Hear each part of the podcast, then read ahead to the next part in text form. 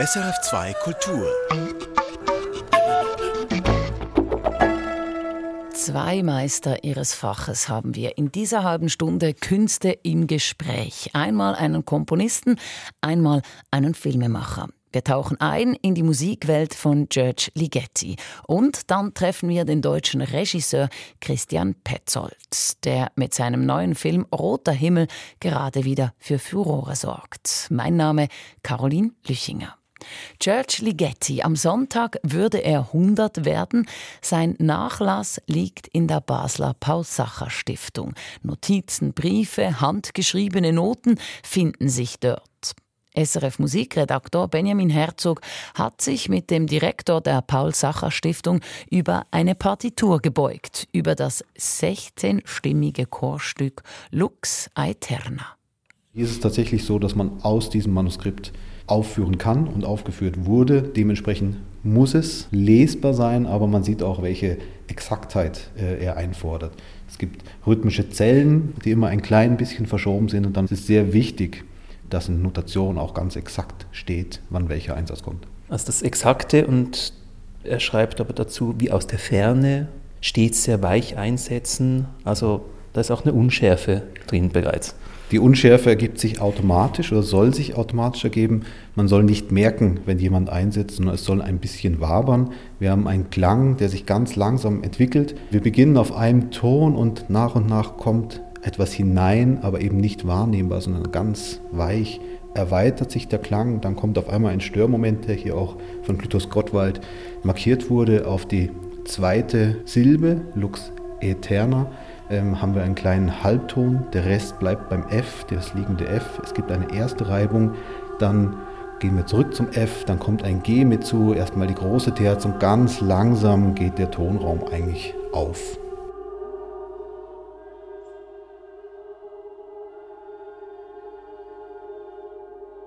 Musik glasklar notiert und dabei erzeugt sie einen mysteriösen Klangnebel. Lux Eterna 1966 unter Leitung des Dirigenten Clytus Gottwald uraufgeführt. Dieser scheinbare Widerspruch, Klarheit, Nebel, ist typisch für Ligeti. Die handschriftliche Dirigierpartitur von Lux Eterna liegt in den kühlen Archiven der Paul-Sacher-Stiftung. Hervorgeholt hat sie deren Direktor Florian Besthorn.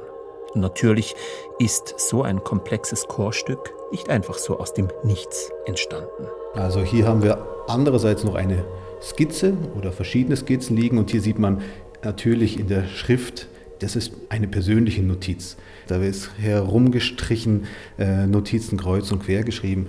Aber wir sehen ein bisschen grafisch eigentlich auch schon eine Notiz, dass ein F wie als Zentralklang beginnt. Und genau das, was wir gerade eben gesehen und gehört haben, wie sich der Ambitus langsam erweitert und wie eigentlich, das ist hier dargestellt mit langen Strichen, der Ton aber kontinuierlich weitergeführt wird und nur das Klangband eigentlich in die Breite geht. Auf einem anderen Blatt sieht es fast aus wie eine mathematische Kalkulation. Hier sehen wir aber den Beginn der acht Stimmen, der acht Frauenstimmen zu Beginn.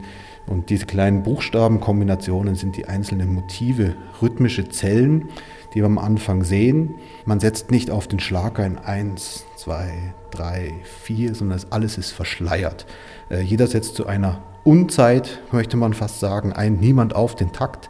Die Taktstriche soll gar nicht wahrgenommen werden, sondern der Dirigent gibt nur das Zeichen, wann wer einsteigt, aber der Hörer, die Hörerin soll eigentlich fast gar nichts davon mitbekommen und nur hineingezogen werden von dem allmählichen Anwachsen.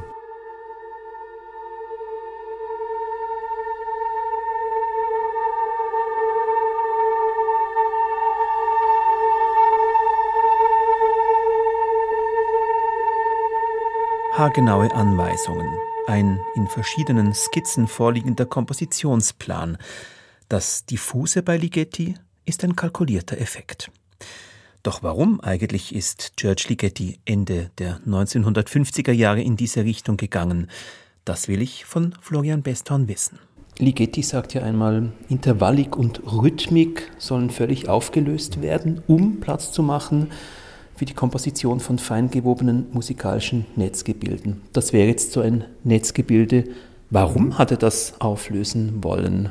Der Hintergedanke, das ist Ende der 50er, Anfang der 60er Jahre, ist eine Abgrenzung vom Serialismus. Das waren die Komponisten, die alles kontrollieren wollten und Ligeti da relativ früh schon sagt, wenn ich etwas so extrem determiniere, dann ist nachher das Produkt fast genauso, wie wenn ich eine Zufallskomposition habe.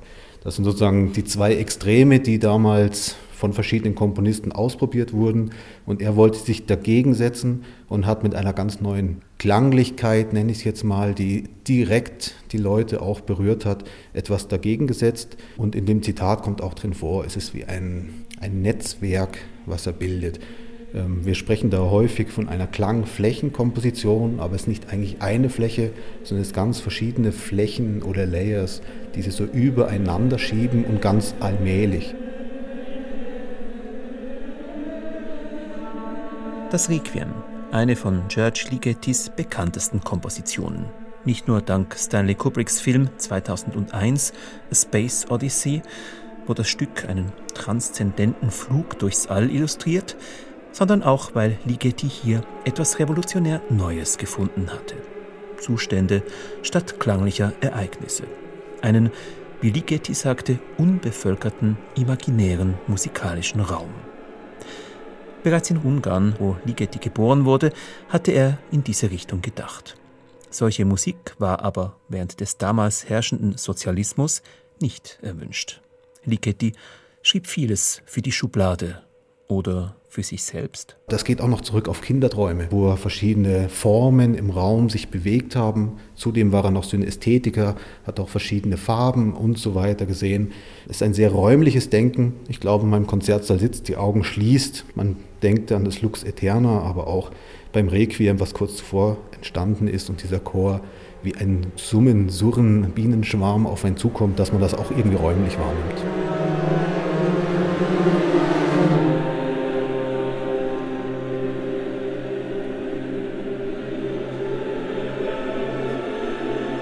Der kalkulierte Einsatz kompositorischer Mittel. Ligeti geht damit sogar noch einen Schritt weiter, indem er mit unserer Sinneswahrnehmung spielt. Es gibt dann Werke wie zum Beispiel Continuum, wo man so schnell wie möglich spielen soll und ganz bewusst wird mit der Wahrnehmung gespielt, indem wir mittendrin Dinge zu hören meinen, die nicht in den Noten stehen, weil es ein Klangband ist, was in einer ungeheuren Geschwindigkeit am Cembalo dahin fließt und mittendrin meint man gewisse Knotenpunkte oder ein Wabern wahrzunehmen, ähm, was aber sozusagen eine Hörpsychologie ist, ähnlich wie bei Kippbildern, die einfach mit den menschlichen Sinnen spielen.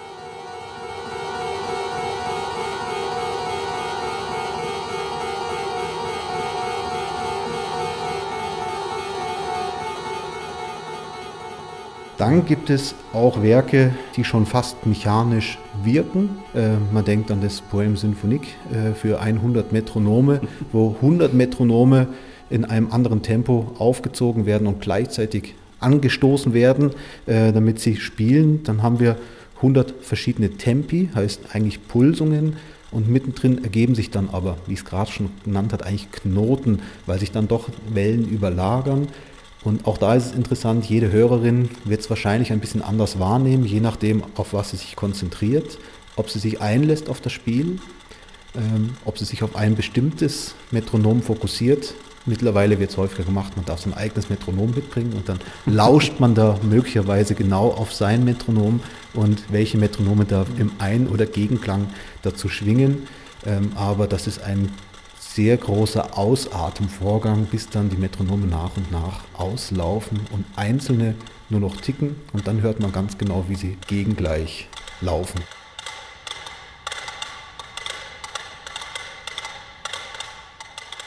Hundert Metronome hauchen ihr Leben aus. Das ist mehr als bloßes Bühnenspektakel. Erschöpfung des Musikbetriebs oder der getaktete Mensch am Limit Verschiedene Lesarten sind möglich. Und wie oft bei Ligeti schwingt auch etwas Absurdes mit.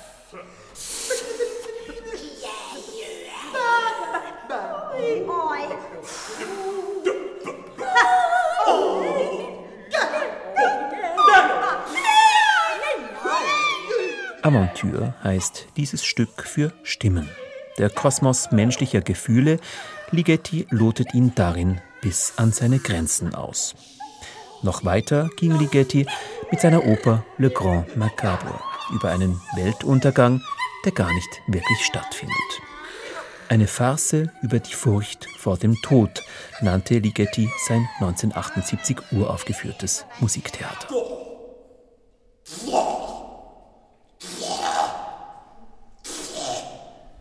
Er war natürlich biografisch jemand, der vom Nationalsozialismus mehrfach betroffen wurde. Nicht nur, dass es natürlich ein einengendes äh, System war, sondern äh, als jüdische Familie, äh, sein Vater und sein Bruder kamen um in Konzentrationslagern.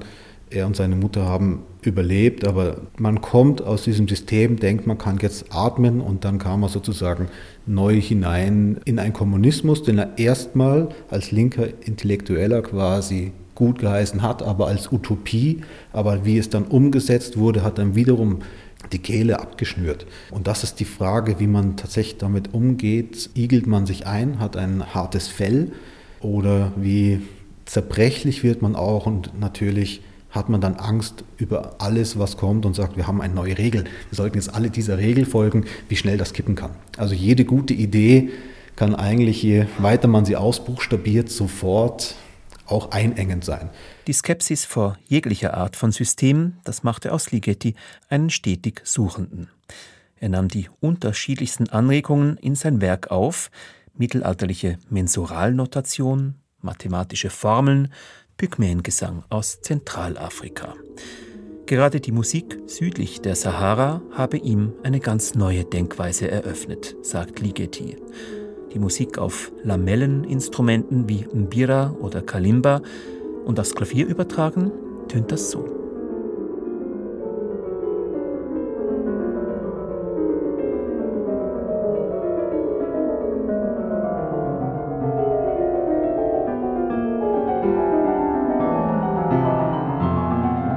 Hörbar ist hier, Ligeti eignet sich an, er kopiert nicht. Das sieht auch Florian Besthorn von der Basler Paul-Sacher-Stiftung so. Ligeti habe sich stets gegen Etikettierungen gesträubt, was sich aus seiner Biografie erkläre. Und man kann jedes Label drauf machen. Ist er ein jüdischer Komponist? Ist er ein westeuropäischer Komponist? Ich glaube, das wäre etwas, wogegen er sich sehr sträuben würde. Äh, insbesondere nachdem er Inspiration eigentlich aus der Musik der ganzen Welt äh, aufgenommen hat, egal ob aus dem asiatischen oder sehr stark den afrikanischen Bereich. Und auch dort wollte er nicht irgendein Label draufsetzen, sondern war einfach fasziniert von unglaublich diversen Einflüssen. Die kommen aus der fraktalen Mathematik äh, über bildende Kunst oder eben fremdartigen Musiken, die damals erst wieder recht aufgenommen wurden. Gleichzeitig kann man immer einen Bogen eigentlich zurückschlagen, wo Ligeti herkommt. Am Anfang hat er sich sehr stark natürlich mit Bartoks Erbe beschäftigt, aber dann auch mit Musikethnologie. Das war mehr noch im rumänischen Bereich und im ungarischen Bereich. Das kommt ihm natürlich alles zugute, wenn er sich später nochmal diesen anderen Kulturen auch öffnet und eben nicht mit jemandem, der etwas Exotisches einbauen möchte, sondern mit einer ernst genommenen Faszination die er dann auch nicht einfach kopiert. Er schreibt jetzt nicht afrikanische Musik oder so etwas, sondern er merkt, er hat eine Idee von einer Komplexität mit verschiedenen Pattern. Und da gibt es ganz verschiedene Versionen in der Gamelan-Musik, in der afrikanischen Musik. Er interessiert sich dafür und kriegt neue Inspirationen. George Ligeti, der Vielfältige. Und doch einer, der sich im Innersten treu geblieben ist. Angesprochen auf sein frühes Cembalo-Stück Continuum, wo spätere afrikanische Einflüsse bereits hörbar sind, sagte Ligeti einmal, man hat eben manchmal Ahnungen von Dingen, die man noch gar nicht kennt. Eine bessere Selbstbeschreibung als wahrlich visionärer Komponist hätte er nicht liefern können.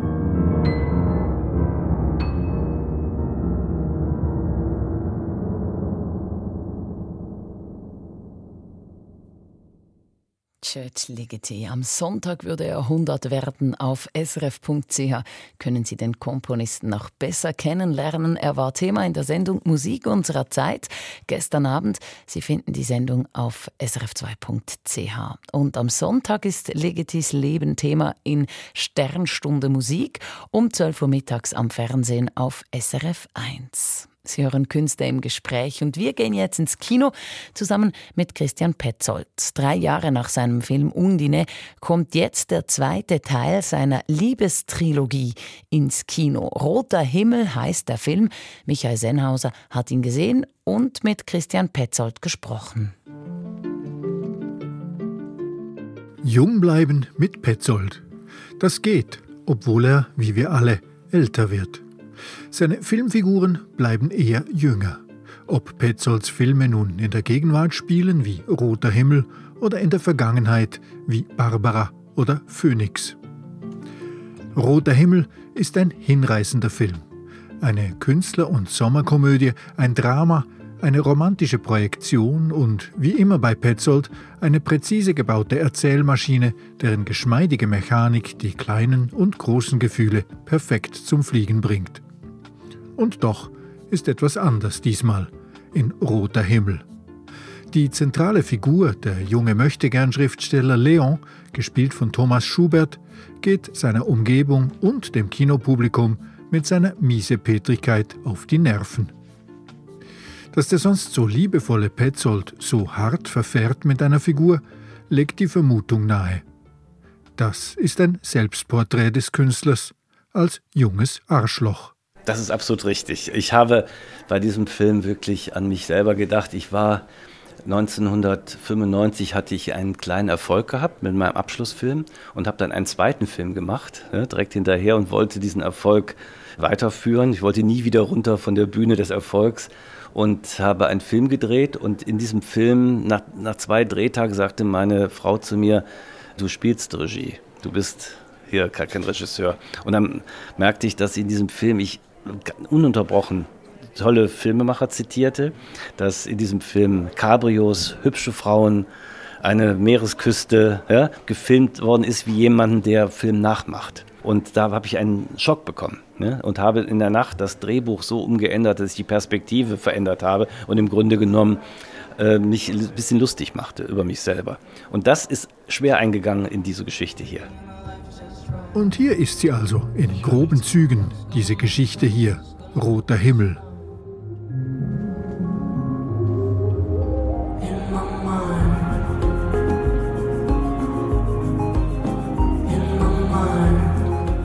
Leon und Felix sind Jugendfreunde.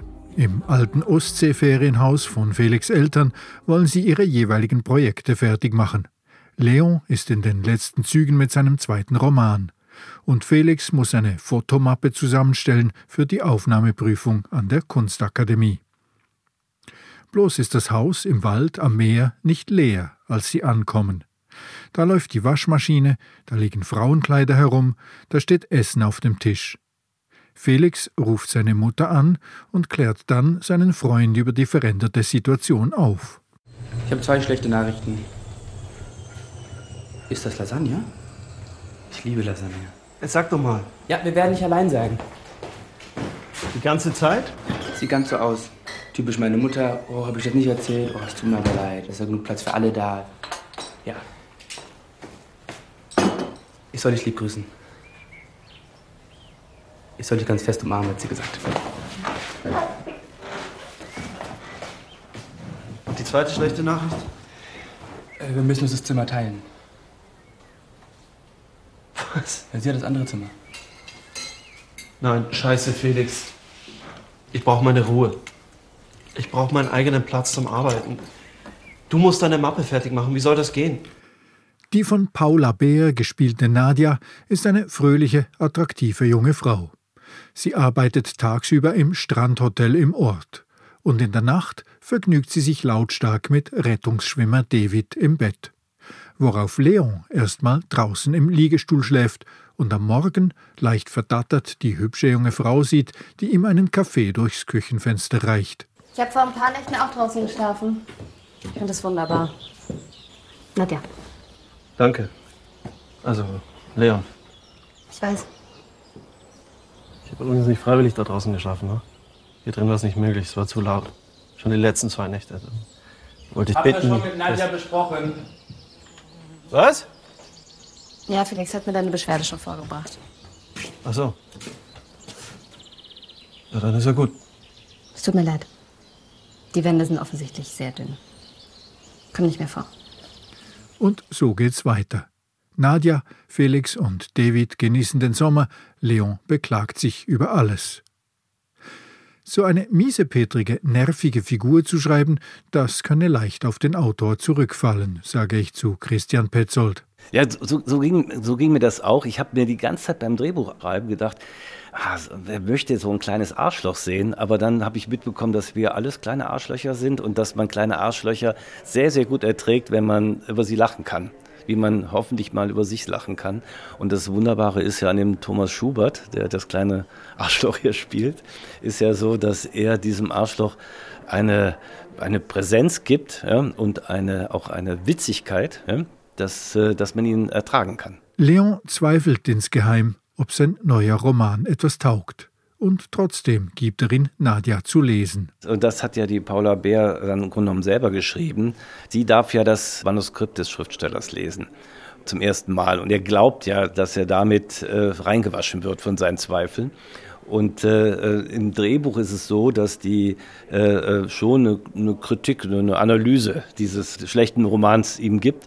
Und die Paula sagt zu mir, nee, so, das passt nicht zu ihrer Figur. Sie hat da selber sich was ausgedacht. Und dann äh, sagte ich, was hast du denn ausgedacht? Du musst schon sehen und so. Und dann haben wir eine Kamera aufgebaut, dann geht sie zu ihm hin, gibt ihm das Manuskript und. Und? Hat dir nicht gefallen? Nee. Jetzt vielleicht auch ein bisschen genauer. Weißt du selber, dass das Bullshit ist? Ich mach Gulasch. Wir können später nochmal reden. Ja, ich geh mal schwimmen, ist besser so. Du weißt doch selber, dass das Bullshit ist. Und diese brutale Kurzkritik hat mich selber gekränkt, weil ich ja diesen schlechten Roman ja auch mitgeschrieben habe. Ja? Und sagte, ist das nicht ein bisschen viel? Und dann musste sie lachen. Ein bisschen viel, das alles? Roter Himmel dreht ganz beiläufig die tragische Schraube fest und fester zu. Mit Grund, sagt Petzold. Die Geschichte, die um sie herum ist, der rote Himmel, die Waldbrände, die sich immer näher an das Haus heranfressen, hat was, finde ich, damit zu tun, dass in den Sommerfilmen, die mein Leben begleitet haben, ob das nun Eric Romer ist oder die amerikanischen Sommerfilme, Endless Summer und so, dass diese, dass, die, dass diese Zeit, in der wir geglaubt haben, es wird immer wieder Sommer geben, in denen wir erwachsen werden, gekränkt werden, uns verlieben oder äh, auch enttäuscht werden, dass diese Zahl der Sommer irgendwann endlich ist. Es wird nicht die endlosen Sommer geben, sondern so wie wir mit der Welt umgehen, werden die Sommer immer weniger. Und diese jungen Menschen äh, haben nicht mehr diese Möglichkeiten, die wir hatten. Bei seinem Rückgriff nach den gefühlt endlosen Sommern beruft sich Petzold im Film und im Gespräch nicht nur auf andere Filmklassiker, er greift auch eigene Bilder auf etwa das von Nina Hoss mit wehendem Rock auf dem Fahrrad in seinem Film Barbara von 2012. Es ist ganz merkwürdig gewesen. Wir haben ja da, als wir Barbara gedreht hatten an der Ostseeküste, ich hatte das schon völlig vergessen. Jetzt fuhren wir dahin und äh, hatten uns überlegt, wo wir die Kamera hinstellen, haben schon geprobt und sowas. Es war ein ganz ruhiger, wunderbarer, äh, sturmloser Tag, windloser Tag. Und am nächsten Tag, als wir drehen wollten, war ein starker Sturm und dann sah ich, dass es ja dieselbe Stelle ist, wo wir Barbara gedreht haben. Derselbe Wind tauchte wieder auf, so als ob die Elemente mir sagen wollen, du warst hier schon mal. Ja? Und ich habe da gedacht, wir können nicht drehen, Dialoge, Wind und so, aber es hat alles wunderbar funktioniert und hat der ganzen Szene, die ja sehr schön ist, dieser Fahrradunfall und, äh, die beginnende Liebe, die dort äh, im Wind existiert oder sich beginnt zu existieren, dieser ganzen Geschichte überhaupt Physis gegeben. Ich finde, dass die, dass die Elemente beim, beim Film sich immer auch zu, äh, zu Wort melden und Teil der Inszenierung werden wollen. Dass Nadja für Leon gleichzeitig Hoffnung und Bedrohung verkörpert, macht die von Paula Bär gespielte Figur zum Mittelpunkt des Films. Ich habe mir das auch, ich habe mir auch gedacht, das, ähm, die Paula, die Paula könnte man natürlich auch filmen wie das ewig Weibliche, aber die, äh, sie ist eine sehr, sehr selbstbewusste Frau hier und die ist die einzige, die die ganze Zeit arbeitet. Ja? Die anderen erzählen nur von der Arbeit, aber sie wäscht ab, sie besorgt das Essen, ja? sie organisiert was, sie hat Lust, dass eine Gruppe zusammenbleibt. Ja? Sie fordert auf, äh, zur Liebe. Ja? Und sie, sie möchte nicht das Pin-Up-Girl der Intellektuellen sein, sondern sie ist selber ein, ein Subjekt. Nach Transit und Undine ist Roter Himmel nun Christian Petzolds dritter Film mit Paula Beer. Zuvor hat er sechs Filme mit Nina Hoss gedreht.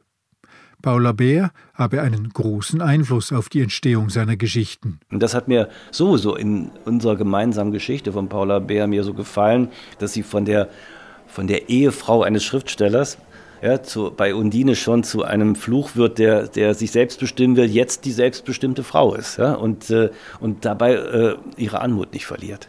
Nach der Gespenster-Trilogie mit Nina Hoss, bestehend aus Die innere Sicherheit, Gespenster und Jella, hat Christian Petzold nun beginnend mit Undine eine Elemente-Trilogie geplant. Undine war das Wasser, Roter Himmel mit den Waldbränden das Feuer. Der nächste Film müsste sich demnach um Erde drehen. Aber mit diesem ironischen Blick auf den eigenen einstigen Jungkünstler-Ehrgeiz hat Roter Himmel auch schon etwas von einem Alterswerk. Ich habe mir immer überlegt, als ich das mit den Trilogien angefangen habe, über Trilogien nachzudenken, steckt natürlich auch die Angst da drin, dass man sagt, der Film war es jetzt. Ja, ich habe alles gesagt. Die Trilogie sagt, da kommen ja noch zwei weitere. Das ist so ein bisschen ein Trick. Ja. Aber eigentlich möchte ich ja Teil einer Stadt sein und keine Museen bauen. Ja. In der Architektur sind Museumsbauten immer einzelne Gebäude, ja, die man dann fotografieren kann. Ich bevorzuge immer Architekten, die in Bestehendes hineingebaut haben. Ja. Und äh, so möchte ich gerne auch Filme machen. Deswegen habe ich nicht das Gefühl, dass das jetzt Schluss ist. Aber ich habe eher das Gefühl, dass ich jetzt mit diesen jungen Leuten ne, und diesem Sommer eine, ein, äh, ein Glück erfahren habe, muss ich mal so sagen, dass ich Lust habe, jetzt mit Gruppen unter Druck weiterzuarbeiten. Und der nächste Film geht um eine Familie, in der nichts stimmt und in die jemand hineinkommt. Eben sagte mir ein Journalist, Theorema, ist gar nicht so weit weg ja, davon. Und er ist wieder mit Paula Bär. Theorema? Pier Paolo Pasolinis vielschichtiger Thesenklassiker von 1968 als Vorbild für den Erdfilmabschluss von Petzolds Elemente-Trilogie? Dass er Ernsthaftigkeit, Romantik, große Gefühle und Ironie perfekt zu balancieren vermag, verleiht Petzolds Filmen und ihm selber diesen unwiderstehlichen Charme. Und so leichtfüßig wie er die Trilogiekonstruktion als Trick gegen die eigene Sterblichkeit erklärt, ist er auch bereit, sein Vorhaben, eine Elemente-Trilogie zu machen, schon mit Roter Himmel als eingelöst zu verstehen ich habe im Grunde genommen alle drei Elemente mit diesem Film erledigt. Ich habe das Meer, das Wasser, ich habe das Feuer ja, und ich habe die Erde und äh, eigentlich habe ich die Trilogie erledigt. Nach dem meisterhaften Kinoglück, das uns Christian Petzold derzeit mit Roter Himmel beschert, wäre sein nächster Film mit Paula Bär dann schon wieder ein Neuanfang.